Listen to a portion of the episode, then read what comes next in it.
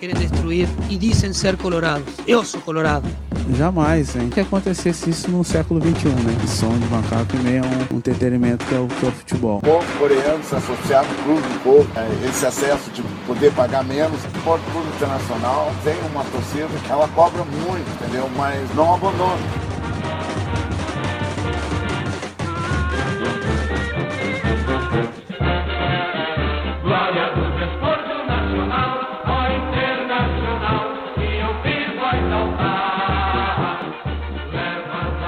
Olá, olá, sejam bem-vindos ao terceiro episódio do podcast do Pasquim Colorado. Nós demoramos, mas nós retornamos a esse programa que a gente gosta tanto de fazer.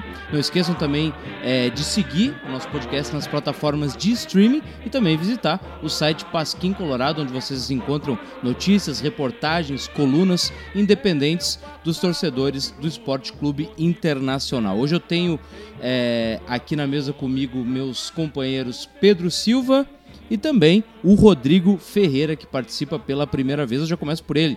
Rodrigo, tudo certo? Como é que está? Certo não dá pra estar, tá, né?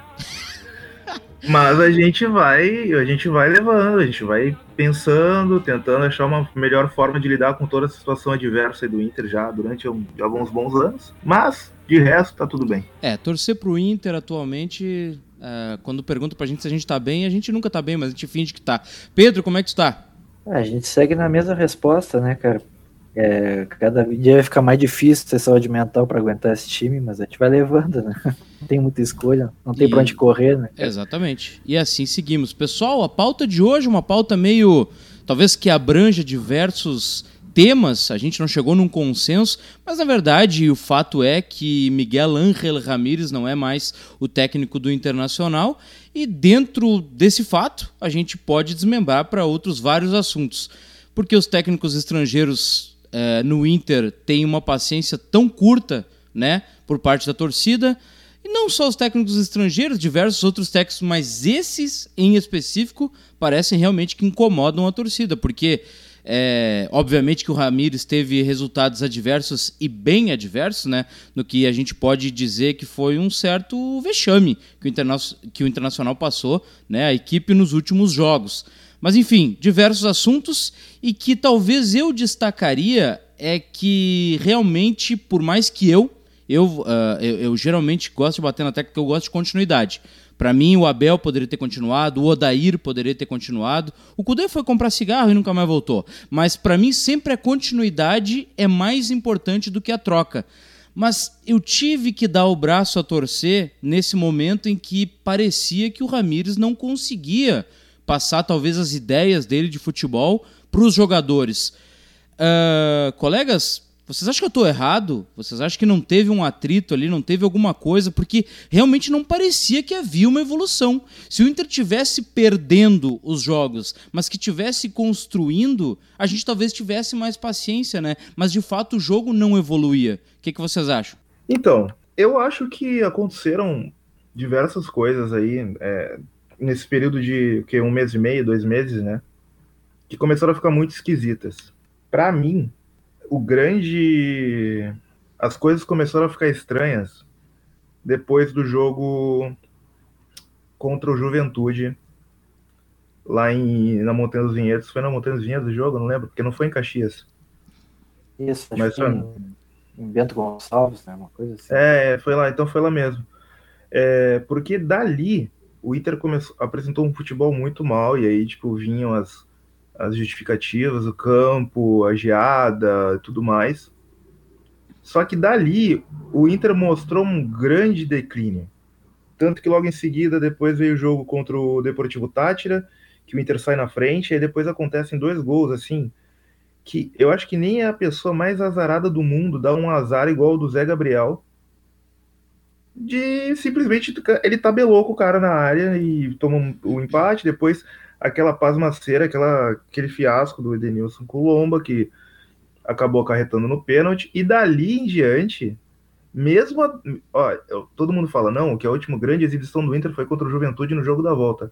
Eu não acho, não, porque o Juventude, a gente fez 1 a 0 tomamos empate, o Juventude. Aí a gente fez 2 a 1 um, e depois a gente conseguiu fazer os dois quase no final da partida. E o Juventude ficou em cima.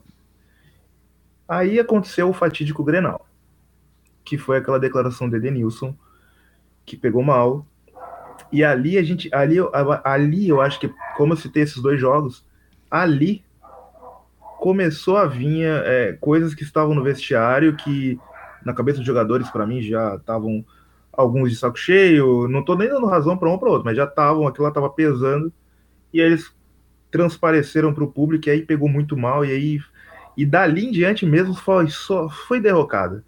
Eu não sei nem como é que a gente ganhou aquele jogo do Olímpia, porque foi na Bacia das Almas também, mas para mim começou ali. É, eu, se eu fosse pensar assim, eu vou na mesma linha que tu, cara, nesse período, assim, mas para mim o principal é, eu acho que é a falta de entendimento mesmo dos jogadores. Eu não sei o, se é a falta de didática do treinador ser muito inexperiente, é um ambiente muito novo, é tudo, tudo, tudo muda de sair do Equador, um time do Equador que também não é do, dos maiores do Equador, para tu vir treinar o Inter. E levando em consideração que a gente não tinha tempo para fazer uma preparação com mais calma, uh, eu acho que isso, acho que foram muitas mudanças em pouco tempo que, que, se, que ficou muito complicado até mesmo os jogadores. Não vou também livrar eles, acho que alguns ali tem, tem, tem algumas questões ali que complicam, mas o, o, tre o treinador em si, para mim, ele não conseguia passar as ideias dele com que eles conseguissem uh, executar no campo.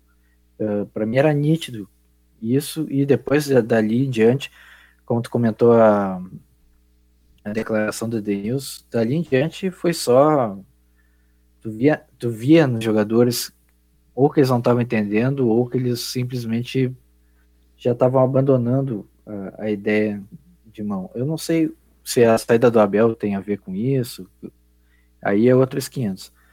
Mas o, o, o, correto é que em 100 dias, correto não, mas eu penso que em 100 dias o Miguel Ramírez não conseguiu estabelecer as ideias dele. Talvez ele deva ter ótimas ideias, tudo, mas eu acho que para o nosso grupo de trabalho, acredito que nessa situação que a gente está, nesse calendário maluco que é o Brasil, eu acho que não, não tinha como dar muito certo. Esse é o ponto no qual eu procuro me ancorar, assim. Eu não gosto muito, mas daí é uma percepção minha de a gente ficar nessa assim de ah, porque ele é inexperiente, porque ele veio de um lugar onde não tinha torcida. Ok, o da torcida eu até entendo. Mas a questão da inexperiência é sempre bom a gente lembrar. Eu, eu pelo menos me lembro bem, por exemplo, do Guardiola. Tá, tudo bem, é um extra classe. Mas Guardiola também não tinha treinado ninguém antes de treinar o Barcelona. E daí revolucionou um futebol que a gente por mais que ache bonito, tá sofrendo na mão dele até hoje, porque todo mundo tenta implementar esse esquema de jogo que não dá certo no Brasil. Mas enfim, é, eu, eu concordo com o Pedro na parte onde eu penso que talvez realmente tenha sido as ideias que ele não conseguiu colocar em prática. Não sei se por uma dificuldade é, do idioma, é, por um atraso dos jogadores. A questão é que também o grupo do Inter, eu acho que vocês vão concordar comigo, é um grupo complicado. É um grupo que os jogadores, eu sempre digo, não tem jogadores ruins ali, mas são jogadores médios. A gente não tem nenhum craque no time, ou seja, é um grupo que tu já tem que estar tá atento, né? Que tu tem que olhar as peças que tu tem e tentar tirar o melhor daquilo ali, que era o que eu pensava que o Abel conseguia fazer. Tirava o melhor do Edenilson, tirava o melhor do Caio Vidal. E mesmo tirando o melhor do melhor, a gente sempre tem que lembrar que o Inter não conseguiu fazer um gol no Corinthians dentro de casa.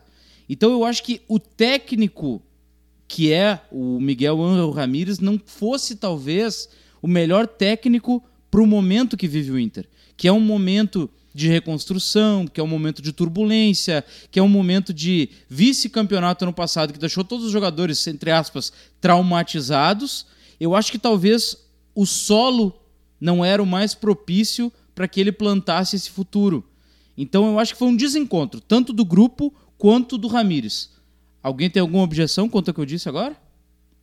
É, eu acho que foram muitas mudanças em pouco tempo, cara. Eu acho que mudanças drásticas, assim, que acho que isso atrapalha o andamento da coisa também. Concordo contigo com, com consideração com, com o grupo. Eu acho que tem na maioria, assim, é um grupo de uma maneira assim dizer, um grupo de operários, né? Eles são Exatamente. Cara, são caras esforçados, assim, né? Eu acho que craque agora a gente tem, por exemplo, o Tyson. Eu acho que o Tyson se destaca um pouco mais Mas a gente não vai fazer nada sozinho. Uh, e a, eu acreditava que se desse uma continuidade com o que tinha sido feito no final do, da temporada 2020 e trazendo uma ou duas, talvez três peças assim uh, fortes no sentido de vestiário, eu acho que a gente poderia estar um pouquinho mais encorpado. Acho que ainda falta essas peças. Talvez uh, eu acho que capitão a gente realmente não tem um capitão. Não, é isso, então, isso é uma coisa que pesa, né? A gente esquece é, às vezes e pesa. Mas o Rodrigo, nesse contexto eu te pergunto, quais são as posições e quantos jogadores tu acha que o Inter precisaria para dar uma cara nova para esse time? Digamos assim, lideranças.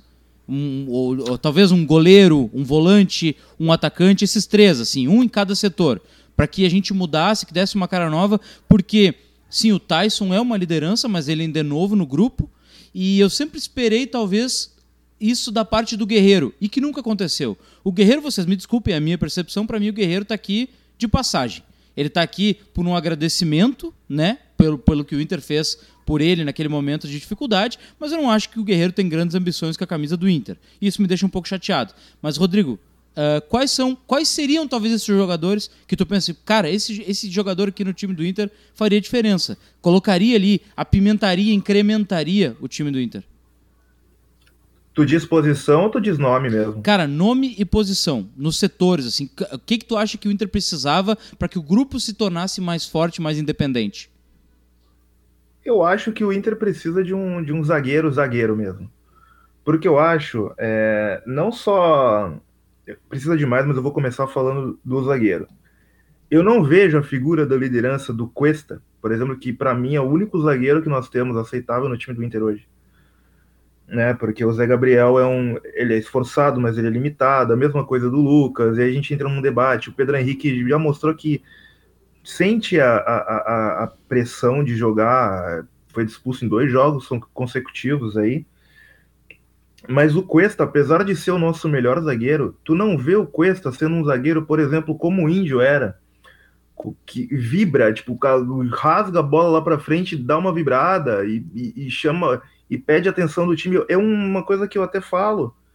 Para mim, a defesa do Inter é um, é, uma, é, um, é um grande silêncio, porque eu não vejo ele se cobrando, ele falando, marca mais em cima, vem, volta para marcar. Eu não vejo o Cuesta fazendo isso. Né? E eu acho que o, o Cáceres aí, que foi muito ventilado ao Inter, eu acho que seria uma. tá fora da realidade financeira do clube, mas eu acho que precisa. E eu acho que é nisso até que o Moledo faz falta, porque eu via quando o Moledo estava em campo, o Moledo fazia isso que, que eu cobro, de chegar, de chamar, de falar, de e eu não vejo isso no Cuesta, não consigo enxergar. A gente precisa de um camisa 5, apesar de eu achar o Johnny excelente, um excelente jogador, ele mostrou isso ontem, inclusive, ele foi muito bem, com um a menos fica difícil, né, ainda fez o gol, é, talvez voltando no zagueiro, talvez o Sidney seja um bom nome, é, e um camisa 5 eu acho que precisa, porque eu vejo nas redes sociais, nos grupos de WhatsApp que eu tenho de Colorados, os caras falando muito sobre não, traz o Alcivar do, da LDU, traz o, o guri do, do esporte em cristal peruano, que eu esqueci o nome agora, mas que vivem falando nele também. Eu acho que tem que tomar cuidado. Eu acho que são bons nomes, para prospecção é bom, mas eu acho que a gente precisa de cara que venha e que já tenha, do mesmo jeito que a gente fala de técnico, que o técnico tem que ser experiente, tem que ser um cara que venha e, e não sinta o peso de jogar com a camisa internacional, porque o Palácios, mesmo com bons números lá no Chile, não veio até agora, né? Ainda vai ficar na, tá na seleção do Chile, então eu acho que a gente tem que tomar muito cuidado. Um volante que eu que eu acho que eu, aí vão me xingar e tal, mas eu acho que falta um Felipe Melo no time.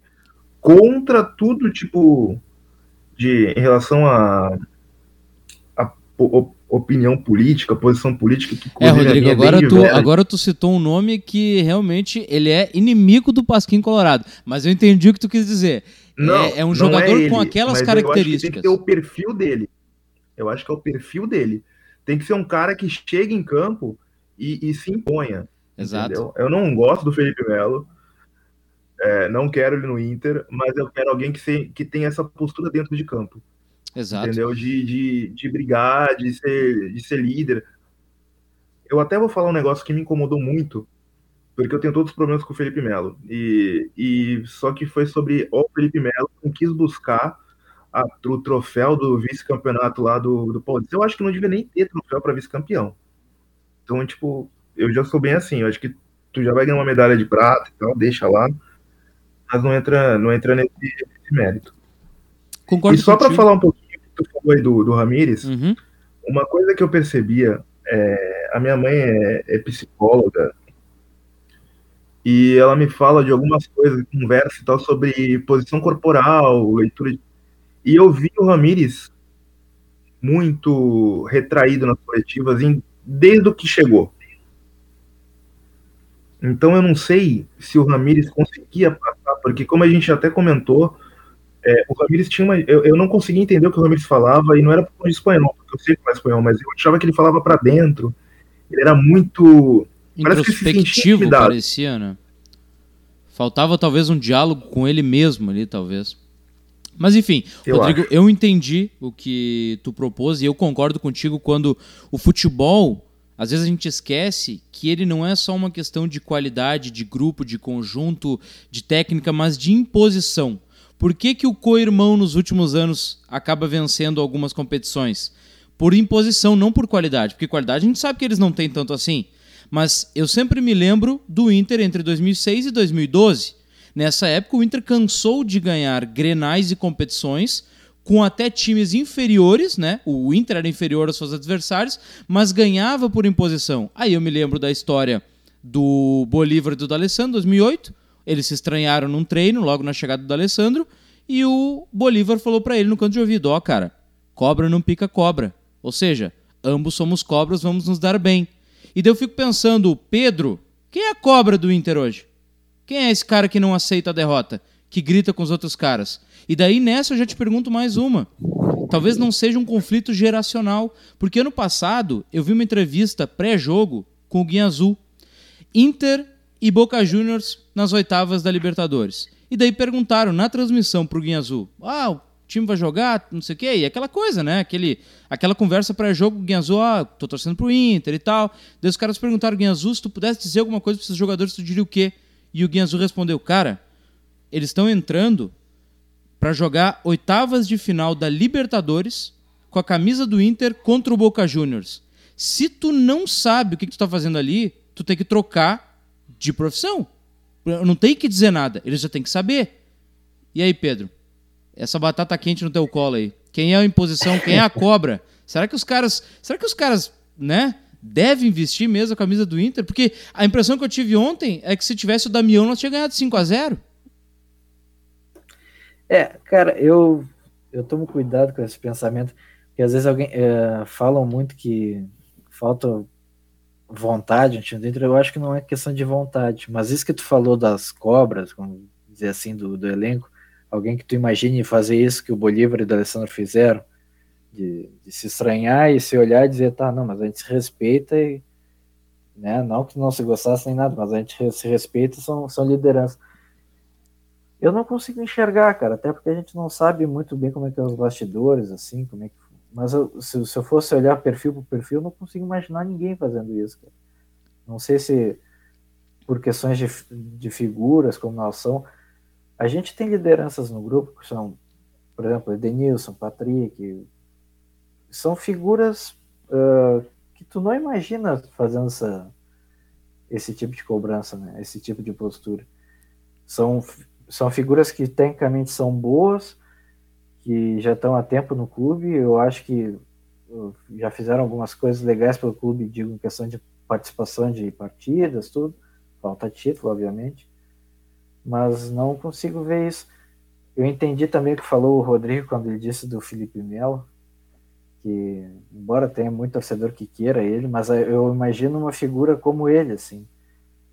Uh, eu não consigo dizer quem seria no mercado que a gente pudesse contratar para essa figura. É difícil, né? Eu, é, eu traria para como zagueiro, como o Rodrigo falou também. Eu acho que é o que mais a gente precisa. Pois ah, é, é, mas isso, é, isso, isso, são essas questões que me vem à mente todo jogo do Inter. Porque eu me lembro que o Inter tinha um atacante igual o Damião, que não era um grande jogador, mas ele empurrava a bola para dentro do gol. O Inter já teve a Bondonzieri, que revertia pênalti marcado. O Inter tinha o Índio e o Bolívar, que falava com os caras no pé do ouvido e os caras tinham medo de confrontar eles. O Índio, depois de aposentado, cansou de dizer a quantidade de vezes que ele falava no pé do ouvido: Cara, se tu vier em mim, eu vou te quebrar a perna. Será que não é isso que tá faltando? Eu, para mim, é, o, é a grande questão do time do Inter. Imposição. Eu tô cansado de ver time no Brasil que não é bom ganhando por imposição, porque tem jogadores que latem mais alto. Eu acredito, eu acredito que sim. Eu, eu, acredito que o nosso grupo seja muito bom e não seja um grande problema no nosso grupo. Mas que faltam essas figuras. Isso sim. Eu, eu acho, inclusive, é, que a gente ficou. Assim, para mim, um, um, um, grande. Uma grande, uma grande fa fala do nosso grupo quando quando a gente conseguiu aquelas nove vitórias consecutivas e tal. Eu fico muito com a frase do, do Moisés. E para mim, o Moisés não é um grande jogador. Mas eu não consigo, por exemplo, pegar tanto no pé do Moisés, porque dentre eles, dentre muitos que estão ali, tu não pode reclamar de falta de vontade do Moisés. Tu pode reclamar de falta de qualidade, tu pode reclamar de que ele tá cansado, morreu, né? Tipo, tá morto em campo, mas assim, vontade ele nunca ele nunca teve. E eu acho que falta tipo um, um se o Moisés tivesse tipo porque para mim também ele, ele baixou. É, é, aquela adrenalina toda dele baixou e ele tá. Ele, tu vê que ele tá retraído, lógico, com os resultados, né? Tipo, também ninguém é de ferro, né? Ninguém é um robô. E eu acho que falta isso. Como eu falei, eu não quero Felipe Melo, mas eu acho que eu moro aqui em Santos, né? E acabo acompanhando muito o, o, o Santos, o, tinha amigos, colegas e tal, vizinhos. E um cara que eu acho. Ele não é um primor tecnicamente, mas o Alisson, o volante do Santos, que até inclusive é capitão do time, eu acho ele um bom jogador para isso, para dar uma uma quebrada, tipo, pra, é, inclusive eu tenho um vídeo dele, tem um áudio dele que todo mundo acreditou ao Diniz, que foi num jogo que o Santos ganhou do Cianorte, primeira partida lá no, lá no Paraná e que ele tá cobrando os caras no, no, vestiário e estão filmando de fora, escutando ele gritando com os caras, acho que não sei com quem foi. Não sei se foi com o goleiro, mas ele falou, pô, dá, chuta pra frente, que não sei o que, não pode. E eu acho que falta isso no Inter. Eu, eu quando vocês entraram no mérito da, da liderança e tal, e, e foi falado do Tyson, eu não sei se vocês acompanharam a entrevista coletiva do Tyson ontem, é, e o Tyson, ele quase chorou, cara. Ele quase, teve um momento ali que eu achei que ele ia chorar e, e para mim, tipo, no, o Tyson é muito ídolo do clube, ganhou Libertadores, ganhou Sul-Americana, mas eu acho que mostra um certo desequilíbrio emocional do nosso capitão, entendeu? Mesmo num resultado que a gente sabe que ele é torcedor e tal, mas não sei se vocês entendem, é, é, conseguem entender o que, eu tô, o que eu tô passando. Ah, eu entendo, eu entendo o que tu quer dizer. É uma questão é, de. A gente, a gente, como torcedor fervoroso, é complicado pra gente ver. Apesar de que eu o Inter faz uns dois, três gols e eu também já me emociono. Mas a gente espera que o, que o, que o, que o capitão do time tenha sempre, mais uma vez eu vou utilizar essa palavra, imposição, né? E a gente tem diversas referências de outros técnicos do Inter que, que cara, eram realmente duros, né? O próprio último, de, o último grande deles foi o D'Alessandro, que era realmente duro, cobrava e tinha uma opinião forte, né? Mas, Pedro, o que, que tu ia falar? Não, eu ia dizer que é aí que tá, né? Eles não são figuras uh, de liderança nesse sentido. Aí eles colocam uma responsabilidade neles que eles não, que eles não conseguem exercer. O Edenilson não consegue exercer, o Tyson não consegue exercer, o Dourado não consegue exercer. Então sai de uma partida, vão fazer uma entrevista, estão mais abalados, já caem no choro, ou fazem alguma fala que, que repercute na torcida. Isso tudo influencia, daí a gente já cai em cima do jogador, mas eu acho que o problema é esse, eles não têm essa figura que a gente quer que eles tenham. É questão de perfil, perfil de pessoa. Bom, deixa eu fazer uma pergunta para vocês. Primeiro para o Rodrigo, né? Mais uma vez, nosso participa pela primeira vez aqui do podcast. Rodrigo, tu acha que dava para o Ramires mais um tempo? Acho tá. que não, eu acho que não. E eu não digo nem por conta de qualidade, porque eu acho que o Ramires tem muita qualidade. Mas eu acho que chega num, num, num momento que postergar isso. É, eu não concordo, eu vou deixar bem claro que eu não concordo com a demissão do cara estando em licença, né? Isso é um que eu quero deixar bem pontuado.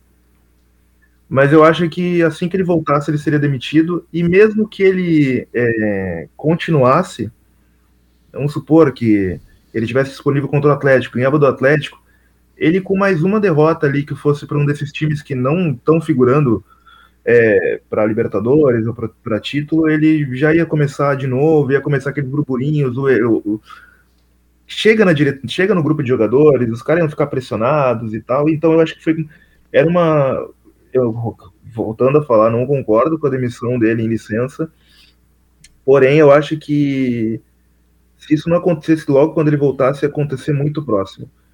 Porque quando as coisas não, não, não vão e, e a falta de, como o Pedro disse, né, a falta de entendimento dos jogadores, porque parece que eles não, não pegaram, não pegaram e não e eu acho que quanto, for, quanto mais ele, ele, fez uma mudança ali, ganhou, goleou o Olímpia, goleou o Tátira, goleou o Juventude e tal, mas quanto mais ele colocando a cara dele, parece que menos eles iam entendendo. E aí veio esse, esse bando de resultado aí que não, não prestou para nós. Então eu acho isso, eu acho que não dava mais para ele por conta disso. Eu acho que se não fosse, se ele não fosse mandado embora agora, primeira derrota já ia começar tudo de novo, ia começar a bola de neve de novo a crescer. É, para mim o grande ponto é a evolução. Se eu percebo, se, se a torcida percebe que há evolução, ela banca. Mas quando não há, fica difícil. E três meses, tu não precisa estar tá ganhando, mas tu tem que pelo menos sentir que o Inter está evoluindo, né? Uh, Pedro Silva, tu acha que dava ainda pro Ramires? Não, não tinha condição mais. É a palavra que tu usou é perfeita, evolução. Eu também acho, é, é assim, quebrar, tu, tu dá três meses de trabalho pro cara, tu diz, pô, mas são só três meses. Mas se nesses três meses ele não conseguiu apresentar nada, uma evolução que seja, eu acho que a gente não tem muito tempo. A partir daí, acho que a gente não, não, não tem mais como confiar muito no trabalho. E tu sentia já nos jogadores que, que não estava dando, não estava fechando. Tu via em campo aquilo. Eu concordo com o Rodrigo, a questão da demissão dele, licença, também não concordo, mas isso podia ter sido evitado. Na minha opinião, podia ter, podia ter sido demitido depois do Gauchão, porque ali já via que, que já tinha se perdido. Que ele já estava perdido na beira do campo, que os jogadores estavam perdidos dentro do campo. Uh, era só. E tanto é que saiu aquelas declarações uh, infelizes depois do jogo. Uh, então, sim, eu acho que não dava mais para ele por uma questão de evolução mesmo. Eu acho que ele já não, ele, ele não conseguiu passar para o grupo e não, não, não fez render o que ele queria que fizesse.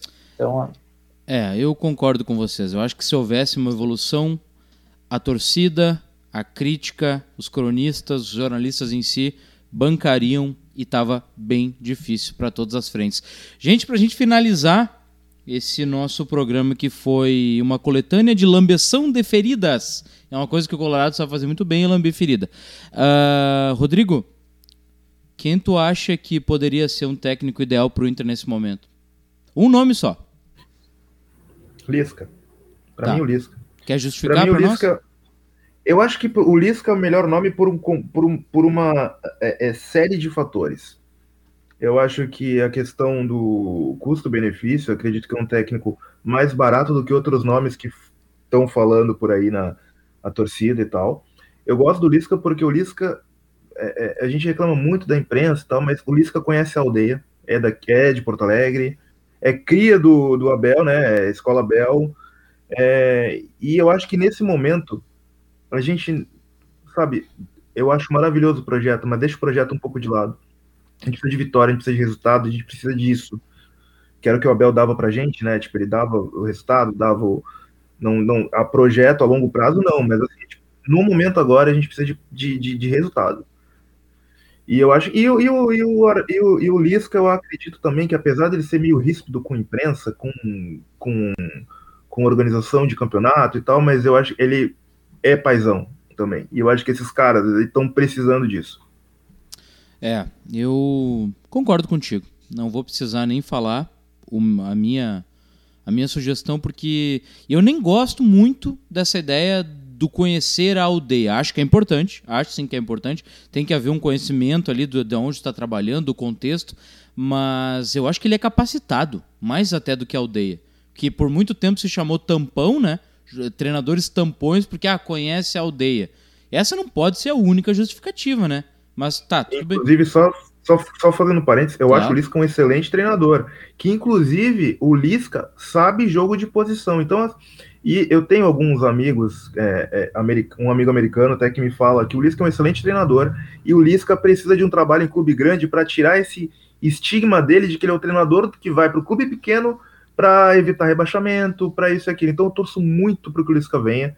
Eu acho que o Lisca, a gente tem que ter muito respeito por ele pela primeira passagem dele aqui em 2016, porque ele pegou um barco furado, um barco, um barco que já estava afundado, aceitou, veio por, é. por, por é, respeito ao Inter, ficou, acabou, foi mandado embora, cumpriu os três jogos. E eu acho o Lisca um bom treinador. Eu acho e o Lisca sabe jogo de posição, ele sabe fazer jogo propositivo. O pessoal fica muito naquela, mas o Lisca, ao mesmo tempo que o Abel, o Lisca não foi campeão mineiro por um gol em cima do Atlético. Ele não perdeu do Cruzeiro, ele não perdeu do Atlético. Foi, acho que não me engano, foram três empates, um no... E eu acho o Lisca um bom treinador. Bom, o Lisca, o Lisca eliminou o próprio né? Inter na Copa do Brasil, né? Exatamente, exatamente. Aí vão falar, pô, mas o, o, o Lisca, ele ficou jogando um jogo reativo contra o Inter. É, amigo, se tu tá jogando um time de Série B contra um time de Série A, independente do time que for, tu faz um gol na casa, na, na casa adversária, tu vai tentar segurar esse placar. Diferente, do, e um 11 contra 11, né? Totalmente diferente do que aconteceu ontem, que foi a gente tava com a menos, os caras fizeram gol, a gente empatou e eles foram para cima porque a gente tava desesperado. Mas ele fez certo, ele fez certo, é isso que tem que fazer. Não é demérito, eu acho que criou-se um negócio com essa questão do projeto futebol propositivo, que parece que é demérito você jogar defensivamente. Não é demérito. O demérito é você viver disso a vida inteira e contra qualquer time, o que for. Mas eu acho que você tem que pensar no resultado. Você tá pegando uma equipe que claramente é superior à tua, tipo, em, em nomes e tal, como o Kudê, que era tão. O Kudê era tão ofensivo que quando pegou o Atlético, fechou a casinha e ganhou o jogo. E é isso que importa. Pedro, o povo quer Lisca? Eu acho que sim, cara. Eu acho que seria um bom nome também. Dentre as possibilidades, agora é o meu favorito. Por tudo isso que vocês apontaram, eu acho ele um bom treinador. Eu acho que ele precisa desse trabalho para tirar esse estigma de Lisca doido, de simplesmente um cara temperamental. Ele é um bom treinador, faz bons trabalhos. E se deu chance para outros treinadores que não tinham nem ligação com o clube, porque não dá para ele? Se vai dar certo ou não, não sei também. Até como poderia ter dado certo o Ramires, não deu, mas deram a chance para ele. Podem dar a chance para o Lisca. Não estou dizendo que o Lisca vai chegar aqui vai ser um um grande treinador, mas acho que ele sabe armar muito bem o time e ele tem essa coisa, agora também puxando para essa questão sanguínea e essa coisa paisão que eu acho que os jogadores precisam muito. Tá faltando essa figura. E tu falou que não se apega tanto na questão do, da aldeia. Eu, eu, eu, eu, te, eu te entendi, mas acho que nesse caso a gente precisa muito, cara. A gente tá. Porque a gente tem figuras lá dentro do clube que não, não não tem muita noção ainda do que, que é, não conseguiram entender. Tem, eu acho que o Paulo Brax pode fazer um excelente trabalho, pode ser um excelente profissional, mas ele tem dois anos de, de carreira só, está chegando agora, o primeiro clube grande dele. O que chegou do River Plate também é um cara que vem de outro país, é outra cultura, sabe? Uh, e além do treinador agora que a gente tinha o Ramires, são, eram várias pessoas que estavam dentro do clube que não não tinha esse entendimento de como funciona aqui. E, cara, é diferente. É, o calendário é diferente, a mídia é diferente, tudo, tudo a gente tem várias particularidades aí que, que, que são difíceis de ser geridas. Então, acho que ele já ele, ele, ele teria costas e peito para matar essa, essa, essas ideias aí. Bom, a voz do povo é a voz de Deus e não seria diferente com os torcedores do clube do povo. Dito isso, agradeço o Rodrigo pela primeira participação aqui no podcast. Valeu, Rodrigo. Obrigado por ter participado com a gente e sinta-se à vontade para voltar sempre. Valeu, galera. Obrigado. Um prazer estar aqui com, com vocês. Falando, infelizmente, falando de notícias não muito agradáveis e de um cenário que a gente não queria estar comentando, né? Mas eu fico muito feliz aí pelo, pelo convite, pela participação. É, é isso aí. Eu tô, qualquer coisa, leio minhas crônicas no Pasquim Colorado, Pitada Colorada, arroba Pitada Colorada no Twitter e tamo junto, gente. Vamos que vamos e é Dali Inter e vamos que vamos. E, e, pelo amor de Deus, eu imploro, parem com isso de ficar. Não, mas o, o Lisca não vai dar certo, não, mas não vem para não dar certo o projeto. Vamos torcer para o Inter, isso que importa. Esse é, é meu recado. Exatamente. Pedro, muito obrigado, cara. Eu que agradeço mais um podcast com, contigo. Um abraço para o Rodrigo. E é isso, né, cara? É torcer, porque é o que nos resta e tentar acreditar, tentar parar dessa ideia de que ah, um projeto não vai dar certo, não sei o quê. Cara, tem que a gente tem que se juntar aí porque a coisa não tá fácil. A gente precisa acalmar a coisa no Brasil, mas vai, vai dar certo. A gente tem que tem que acreditar. Um abraço. Isso aí. E eu sou Vitor Hugo Furtado, apresentei o programa de hoje. Termino esse episódio dizendo fora Bolsonaro e até o próximo capítulo desse podcast. Valeu, pessoal. Até mais.